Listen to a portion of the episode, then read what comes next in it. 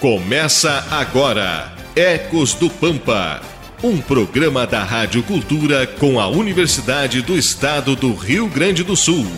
Apresentação Edson Silva.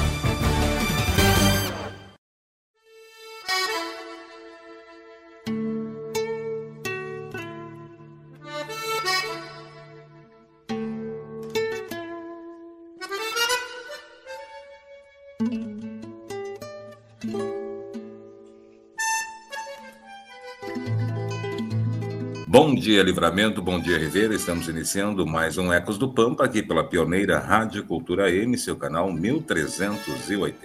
Mais uma manhã de sábado fria na fronteira, agradando a gaúchos e paulistas que residem na fronteira e gostam do frio.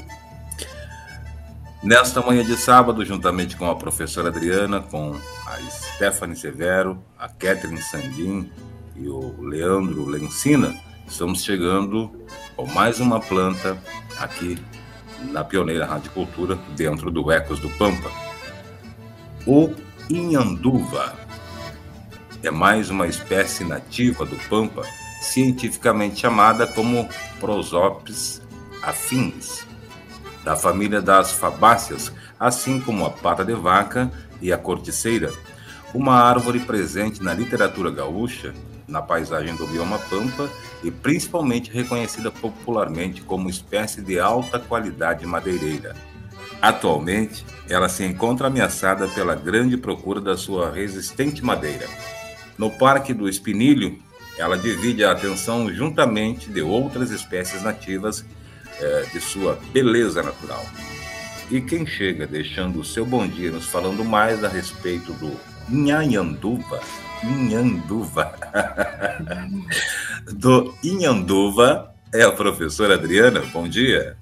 Bom dia, Edson. A gente pode fazer um trava-línguas, né? É. A gente que gosta de trabalhar com as escolas também, no nosso projeto da Rede Jovem de Sementes do Pampa, a gente pode desenvolver uma brincadeira de trava-línguas, é uma boa ideia. Deixa eu dizer bom dia, Manuel, Stephanie, Catherine, bom dia, nossos ouvintes, nossos ouvintes. Bem, quando a gente olha o Pampa, né, e quer, quer, ver uma coisa que me deixa. Antes de começar o programa, a gente estava conversando sobre as coisas que nos deixam sem chão, assim, ou nervosos, né? Quer ver uma coisa que me deixa nervosa? Nervosa, sim, mas que eu realmente não gosto é quando a gente fala assim, o Pampa, né? Aí põe aquela foto do Pampa com aquele gramado, assim. É porque isso é muito sintomático, porque à medida que os ambientes que são campestres não têm esse vulto que os ambientes arbóreos, como os outros biomas, Mata Atlântica, Amazônia, que, que tanto se fala, ó, oh, desmatamento na Amazônia, na, Mata Atlântica, chama atenção porque tem muitas árvores. E parece que o nosso bioma, que tem uma predominância, e, e é predominância, ou seja, mais do que 50% são ambientes campestres, o que ocorre? a gente não tem essa relação muito de falar assim, ai, que pena desmatar. E um segundo ponto, a gente não consegue ver que existem ambientes que não são campestres também. E aí a nossa Prosopis acnes entra como típica, ela é típica de ambiente arbóreo é típica desses arranjos, a gente chama de arranjos florísticos com espécies arbóreas. E como o Edson disse, ela sempre tem as suas companheiras. Né? Naturalmente, ela tem um conjunto de companheiras, outras arbóreas também, que sempre estão juntas com ela. Elas formam um time, né? uma turma, né? que é um outro Prosopis que não é o Afnis, é o, é o Nigra, que inclusive que chama de nome popular de algarrobo, que inclusive esse Nigra está ameaçado de extinção. O espinilho, a sinacina, que já, nós já falamos aqui, a Parkinsonia aculeata, que tem muito ali nos Cerros Verdes. Nós coletamos sementes, inclusive essa, essa temporada de coleta de sementes da Sina Sina. Quebracho branco, que nós já falamos. Eu acho que nós já falamos aqui do quebracho branco, né? Já, já falamos sim. É. Porque os, tem os quebrachos brancos, né? Que são algumas espécies que são chamadas de quebrachos brancos, que estão basicamente dentro da categoria de uma família que são de madeiras bem nobres, né? E tem um conjunto de espécies que também são chamadas de sombra de touro, cuja uma delas a gente já falou aqui, que é a Cantosyntis, que é a sombra de touro, a gente chamava de sombra de touro, inclusive que o fruto o animal gosta bastante, e todas as aroeiras. Então, por isso que a gente fala que é um arranjo, é um time que eles formam desses ambientes que originalmente são arbóreos, ou em muitos locais eram arbóreos.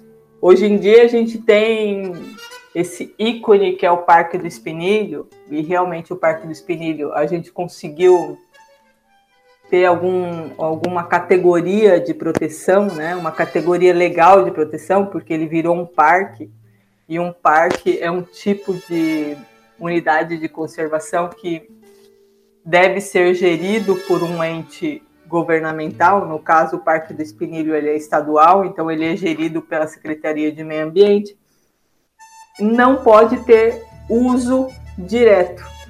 A legislação diz que os parques e as unidades de conservação de proteção integral, eles devem ser desapropriados, ou seja, o domínio da terra deve ser do Estado. Mas o Pampa ele sofre muito. Se a gente for comparar o Pampa com outros biomas, nós temos poucas áreas dessas protegidas mas é, originalmente não era só restrito como hoje, né? A gente tem essa restrição de ocorrência desses ambientes que tem amigos arbóreos, que tem esse time arbóreo ou tecnicamente esse arranjo florístico arbóreo lá no canto sudoeste, lá na Barra de Quaraí. Mas também toda a parte de mata ciliar sempre foi composta por esse arranjo e nós acabamos pressionando o movimento ecológico. Não é um movimento ecológico que a gente está acostumado, que as pessoas se amarram na árvore, né? Não, o movimento ecológico é nós pressionamos a ecologia, ou seja, à medida que a gente vem desmatando essas áreas, a gente pressiona a gente pressiona a maior ocorrência de uma espécie, que aí acaba sendo uma espécie que hoje, atualmente, os pecuaristas não gostam. Quantos pecuaristas eu já, eu já ouvi assim? Nossa, esse campo tá tapado de espinilho. Né? Então, à medida que você desarranja esse arranjo, que você desestrutura essa família de árvores, quem chega dominando é o espinilho. E aí, isso é, uma, é um resultado da ecologia. Porque o espinilho, na competição, ele ganha das outras em ambientes degradados. E aí, ele ocupa o espaço. Por isso que muitas vezes eu digo que a gente... Nós temos que refletir sempre o que a gente fala, né? Ah, lotou de espinilho, está tapado de espinilho. Né? Então, o problema é o espinilho. A questão é o manejo que foi realizado que chegou a essa condição do espinilho to tomar todo o espaço. Então, isso é um processo ecológico que nós, como manejadores, no caso os pecuaristas, junto com, com a universidade, né, nós podemos traçar alguns caminhos que diminuam essas populações que não são legais para a produção. É um gênero que existem 46 no mundo. Existem 46 prosófilos no mundo, principalmente na Ásia, na África e na América. Então percebe, ela gosta de ambientes abertos, esse ambiente é, é um ambiente tipo savânico, né? Que é o que nós temos aqui. Nós não temos florestas densas como temos na Amazônia, na Mata Atlântica. A gente tem floresta tipo savânica. Então, e, e mostra isso a sua distribuição. E temos seis ocorrentes no Brasil, duas ocorrentes no Pampa, as quais eu já citei, que é a Afnis e a Nigra, essa que está ameaçada de extinção. E essa Afnis, ela se distribui, é engraçado que você vê um mapa de distribuição hoje dela, ela ocorre aqui no Pampa e ocorre no Pantanal. Porque nós dialogamos muito com o Pantanal no sentido desses ambientes campestres. A gente tem similaridades com o Pantanal no recorte dos ambientes campestres. É um pouco que eu queria falar e depois, na minha fala final, eu quero falar um pouquinho dos usos. Muito bem, professora Adriana. E dando sequência ao nosso Ecos do Pampa, nesta manhã de sábado, chega a Catherine Sandin, deixando seu bom dia e, claro, nos trazendo as curiosidades sobre o Nhanduva. Agora, no Ecos do Pampa, curiosidades. Bom dia, Catherine Sandin. Bom dia, bom dia a todos. Vou comentar então um pouquinho das curiosidades. Essa espécie é conhecida como árvore de Conesul, porque se situa nos países que eu acompanho, como Brasil, Uruguai, Argentina, Paraguai, Chile e Bolívia. Além disso, ela é uma produtora de madeira reconhecidamente valiosa ao homem do campo, sobretudo para usos em contato com o solo. A madeira é muito dura, pesada, resistente à deteriorização. Como foi falado, no Parque do Espinilho, na Barra do Quaraí, além dos formigueiros gigantes que caracterizam a paisagem do local, a espécie também completa a paisagem. É uma das árvores mais presentes em todo o parque. E atualmente ela é estudada como uma potente espécie para sistemas silvopastoris, ou seja, árvores, pastagens e animais. Seria isso então um pouquinho que eu tinha para comentar sobre a espécie. Muito bem, Kathleen Sandin. Tá aí um pouco das curiosidades sobre essa espécie. Professora Adriana, é, ela é chamada também de pata de vaca, mas não tem nada a ver com a pata de vaca, essa que a gente conhece como chá, principalmente, enfim, para utilização de chá. São plantas diferentes, né? Ou Eu não? não sabia que ela era chamada de pata de vaca. Ela, ela é, é da mesma família da pata de vaca. É isso, né? Isso, da mesma família da pata de vaca e da curticeira. São só parentes. Elas são primas, vamos dizer, porque são da mesma família. Tá certo, tá certo. Mas só que essa família é gigantesca. Imagina uma família gigantesca essa. Silva. Isso. Uma família gigantesca, tem, tem gente que é Silva e não sabe nem que são parentes. Às vezes são, como também às vezes não são, né? Mas enfim, quem chega deixando seu bom dia sobre esta família gigantesca, vai falar também, trazendo mais informações e destacando, é claro, o nosso WhatsApp, em especial o WhatsApp, que é a forma que os nossos ouvintes têm para se manifestar, para trazer né, alguma planta que tem aí, de repente tem uma dúvida. Olha essa planta aqui, será que é do Pampa? Será que essa planta é nativa? traz essa curiosidade também para a gente, né? Compartilha isso conosco através do WhatsApp, mandando uma selfie dessa planta, né? fazendo um comentário, fazendo um questionamento. Tudo isso você pode fazer através do WhatsApp que a Stephanie Severo destaca para a gente aqui, junto com o seu bom dia nesta manhã de sábado. Stephanie. Bom dia a todo mundo que nos acompanha aí mais um sábado.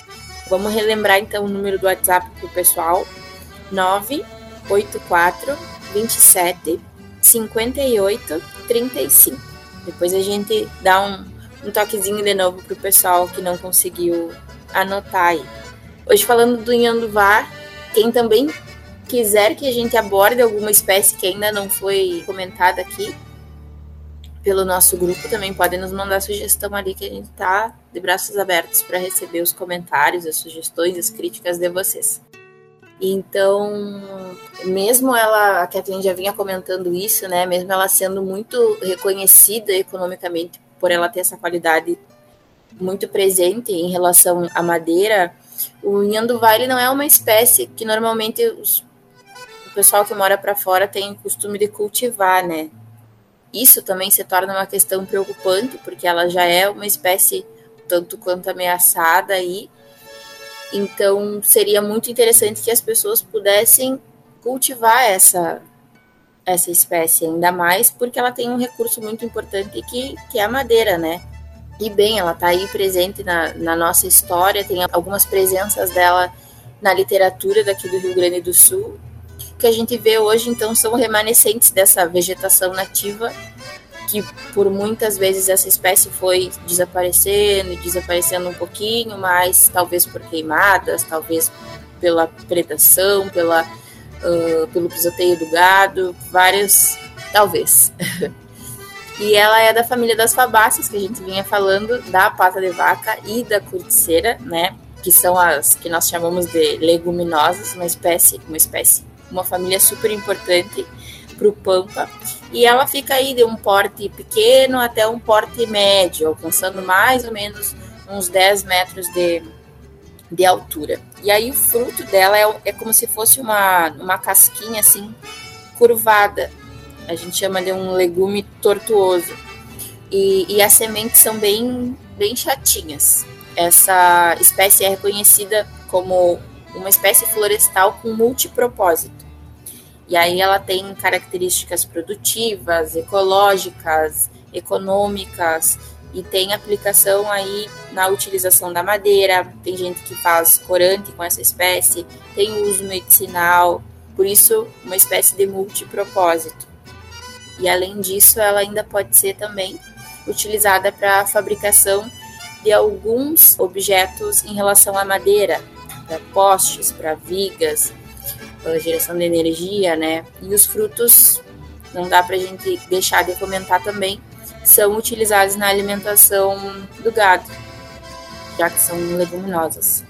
Em muitos locais onde existia a predominância dessa espécie, infelizmente hoje a gente tem ocupação de algumas lavouras ou da pecuária que acabou sufocando a brotação dessa espécie. Então ela é super importante, super interessante e a gente tem que ficar atento porque ela não vem aparecendo muito aí no Pampa e o pessoal não vem buscando também, buscando atrás, digamos assim, correndo atrás para que ela seja cultivada. Eu acho que todo mundo que mora para fora certamente conhece essa espécie, principalmente pelo fato de usar em relação à lenha, né, a madeira. Muito importante aí para o pampa. Tá certo, Stephanie Severo. Tá aí, né? Importante, a professora destacou e a Stephanie traz mais uma vez nessa questão do manejo essa é uma situação que parece não estar acontecendo com essa espécie. É uma planta fácil de manejar, de, de fazer o, o, replantio dela, o plantio, professora Adriana? Ela não é uma planta difícil de fazer. Um dado que é importante, nós já falamos disso de outras espécies e a Catherine ressaltou a importância dela em sistemas silvopastoris. Por quê? Porque nós sabemos já que o conforto animal é extremamente importante para a produtividade e com as taxas altas de lotação, nós, os nossos campos nativos têm se empobrecido de quantidade de forrageiras de qualidade. Tem já vários trabalhos, inclusive com o uso dela, que demonstra, porque existe um, uma falácia né, que não é comprovada cientificamente de que as árvores diminuem a produção forrageira. Elas podem diminuir se você fizer uma, um desenho não adequado. Mas existem desenhos que mostram, inclusive, que você tem maior produção ou produção similar se você fizer um bom manejo sem árvore. E mais do que isso, você tem um aumento da quantidade de nitrogênio porque ela é uma espécie que faz fixação de nitrogênio, e isso é extremamente importante, e é extremamente importante para esse outro arranjo florístico que é das forrageiras. esse outro time das forrageiras, que não é o time das árvores, é o time das ervas. Então existe o time das ervas que a gente precisa ter um arranjo interessante para que o gado possa escolher e ter à disposição um cardápio bom, né? Então é uma questão de cardápio para o, para o gado. E é, ela faz com que, como ela aumenta o sombreamento, ela faz com que nós tenhamos uma quantidade de espécies de inverno forrageiras muito maior do que ambientes que não é sombreado. E isso é extremamente importante. Ela estimula o aparecimento desse tipo de espécies forrageiras. É um uso importante que nós temos que começar a mostrar, né? Eu sempre digo que a gente precisa ter na prática alguns pecuaristas, alguns pecuaristas familiares, alguns pecuaristas é, que estejam dispostos a qualificar o sistema, no sentido de realmente entender o campo nativo como um lugar que, ao você manejar adequadamente, ao você direcionar para uma ecologia que é, seja positiva para um, um, um cardápio bom para o gado, para que você não precise intervir como no sentido de inserir espécies que não são nativas do pampa, né? Então você fica autossuficiente ali com as espécies que são nativas do pampa. Professor Adriana, eu não posso deixar de, de, fazer um comentário. A gente observa dentro do que a senhora fala que esta espécie tem uma reação no local onde ela se encontra totalmente oposta ao eucalipto, por exemplo, que é uma planta que as pessoas aceitam numa boa e que todo mundo já sabe de antemão que aonde tem o eucalipto dificilmente tu tem pasto para o gado. Tu tem a sombra, mas não tem pasto para o gado é, próximo no seu entorno. É uma área que fica normalmente degradada, ou seja, a ação de uma espécie e outra são totalmente opostas. Sim, a gente tem esse modelo Silvio Pastoril com, com eucalipto muito bem colocado. Então acaba que você transporta esse resultado com o eucalipto para outras espécies, mas nós temos que entender que os arranjos são distintos, né?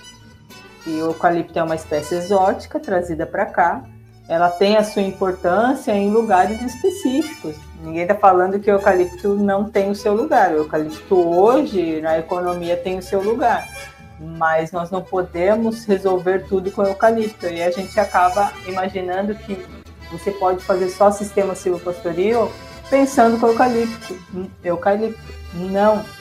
Nós temos várias outras alternativas. Uma delas é trabalhar um desenho, aí você tem que pensar, tudo é planejamento, né? Não é assim, ah, vou plantar lá de qualquer jeito. Não, você tem que planejar.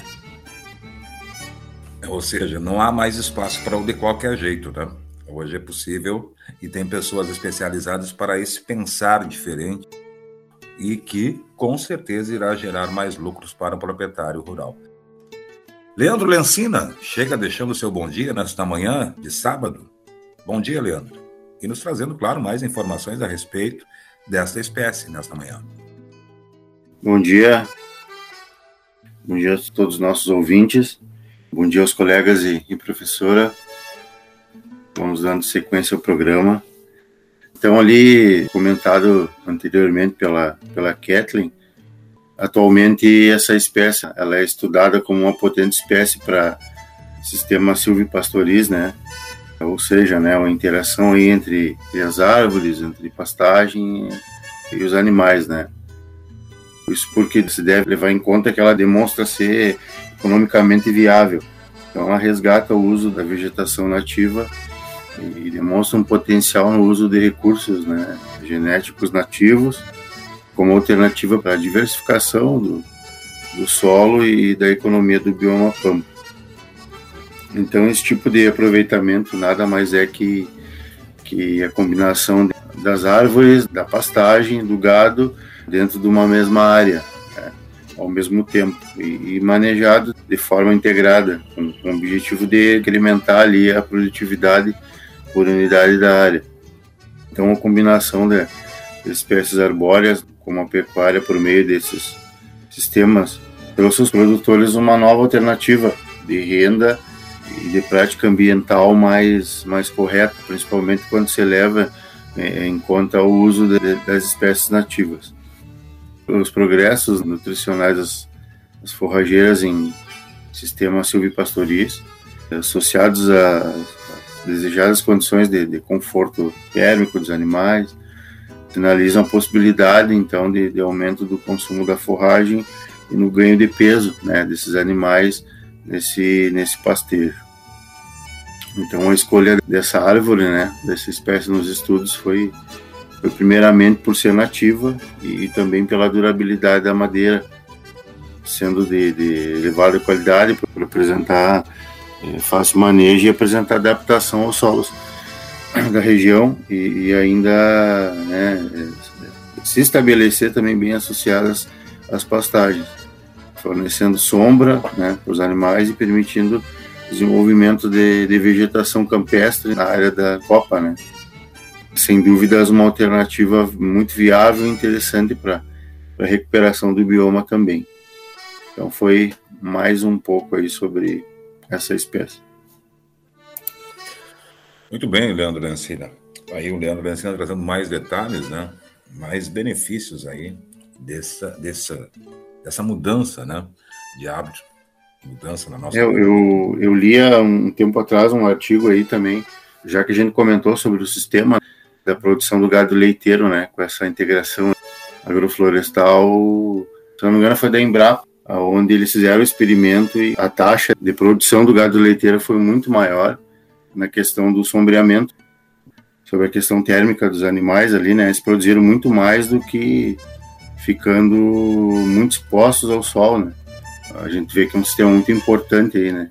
Para quem, para quem pratica e para quem e para quem está pensando, né? É, essa questão do sombreamento a gente já destacou aqui, né? Não é muito comum também se ver essa essa ideia, né, de que precisa ter sombreamento para os animais, né? A gente tem muitos campos aqui onde predomina a criação do gado e que não tem uma árvore para o gado se abrigar, né? seja do sol, como também do, do, do intempério, de uma forma em geral. Né? E essa mudança também precisa ser feita. Gente, infelizmente o nosso horário está chegando ao final e precisamos ir embora.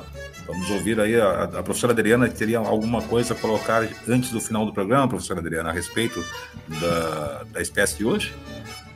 Não, tem um estudo muito legal que usa sementes para extração de, de uma goma que é utilizada na indústria alimentícia, na indústria cosmética. Então, só ressaltando esse múltiplo uso, né, que pode ser dado para uma espécie só. Você vê, ela é altamente é, dura, é uma madeira dura que tem comércio e tem uso dentro da propriedade. Ela tem essa oportunidade de uso desse produto que é a semente e ainda tem todo o serviço que nós falamos para a produção leiteira ou produção de carne. Tá certo. Aí que me chama a atenção também, né, nesses pouco mais de dois anos de programa, né, são as infinitas possibilidades que existem para quem tem uma propriedade rural e muitas vezes acha, olha, não tenho nada para fazer, infelizmente esgotei os recursos naturais que aqui que tinha, enfim, porque a gente está focado em uma maneira de trabalhar né? e que não está errada. E muitos vêm seguindo de geração para geração aquele sistema, mas é importante né, que a gente abra para novos horizontes, que a gente desnude os olhos para enxergar estas possibilidades, né? essas novas possibilidades que estão aí e que a gente de repente está deixando de ganhar, que é o interesse de todos, né? Ganhar financeiramente também com essas possibilidades que são infinitas, né? São infinitas, como eu já disse. Professora Adriana. E ainda existe a possibilidade, já descobriram um alcaloide altamente importante na indústria farmacêutica, que é similar à morfina. É uma mágica. A planta, né, o potencial que ela tem químico que ela tem, madeireiro que ela tem. É realmente interessante, que é a piperidine. A piperidine é encontrada nessa espécie e ela é um alcaloide similar à morfina. Olha aí que interessante, né? Mais uma curiosidade a respeito dessa planta, né? Que chega para os nossos ouvintes. Gente, estamos indo embora. Prometendo voltar no próximo sábado. Vamos ouvir as despedidas da Kathleen Sandin nesta manhã? Vamos embora, Kathleen? Vamos, vamos embora então. Também queria desejar um ótimo sábado e até a semana que vem. Até a semana que vem, bom final de semana, Kathleen. Leandro Lencina, vamos embora? Sim, deixando um agradecimento aí pelo, pela nossa, nossa audiência, os nossos ouvintes, né? E agradecendo mais uma vez pelo programa de hoje. Então, um bom final de semana a todos e até o próximo programa. Até o próximo programa. Bom final de semana, Leandro. Stephanie Severo, que destaca pra gente o WhatsApp, as nossas redes sociais. Vamos embora? Sim, vamos lá. Então, nosso número para contato é 98427 5835. E aí tem as outras plataformas também para o pessoal que quiser nos acompanhar: Facebook, Instagram, Spotify ou YouTube, que é só procurar Ecos do Pampa. Desejar um bom sábado aí para todo mundo que esteve conosco aqui em mais um Ecos e até o sábado que vem. Até o sábado que vem. Bom final de semana, Stephanie. Professora Adriana, vamos embora? Vamos embora. Quero fortalecer aí que os nossos ouvintes possam nos enviar um áudio. Né? Se você gostou, se você conhece essa espécie ou outra espécie, no WhatsApp, contando a sua história. A gente quer saber da sua história. Muito importante. Compartilhar. Compartilhar informações e conhecimento. Esse é o propósito do Ecos do Pampa, que vai ao ar todas as manhãs de sábado, como eu já disse há pouco instante, há mais de dois anos aqui pela pioneira Rádio Cultura M. E a gente volta no próximo sábado, trazendo mais uma planta do nosso bioma. Vem na sequência, Na Hora da Verdade. Um bom final de semana a todos.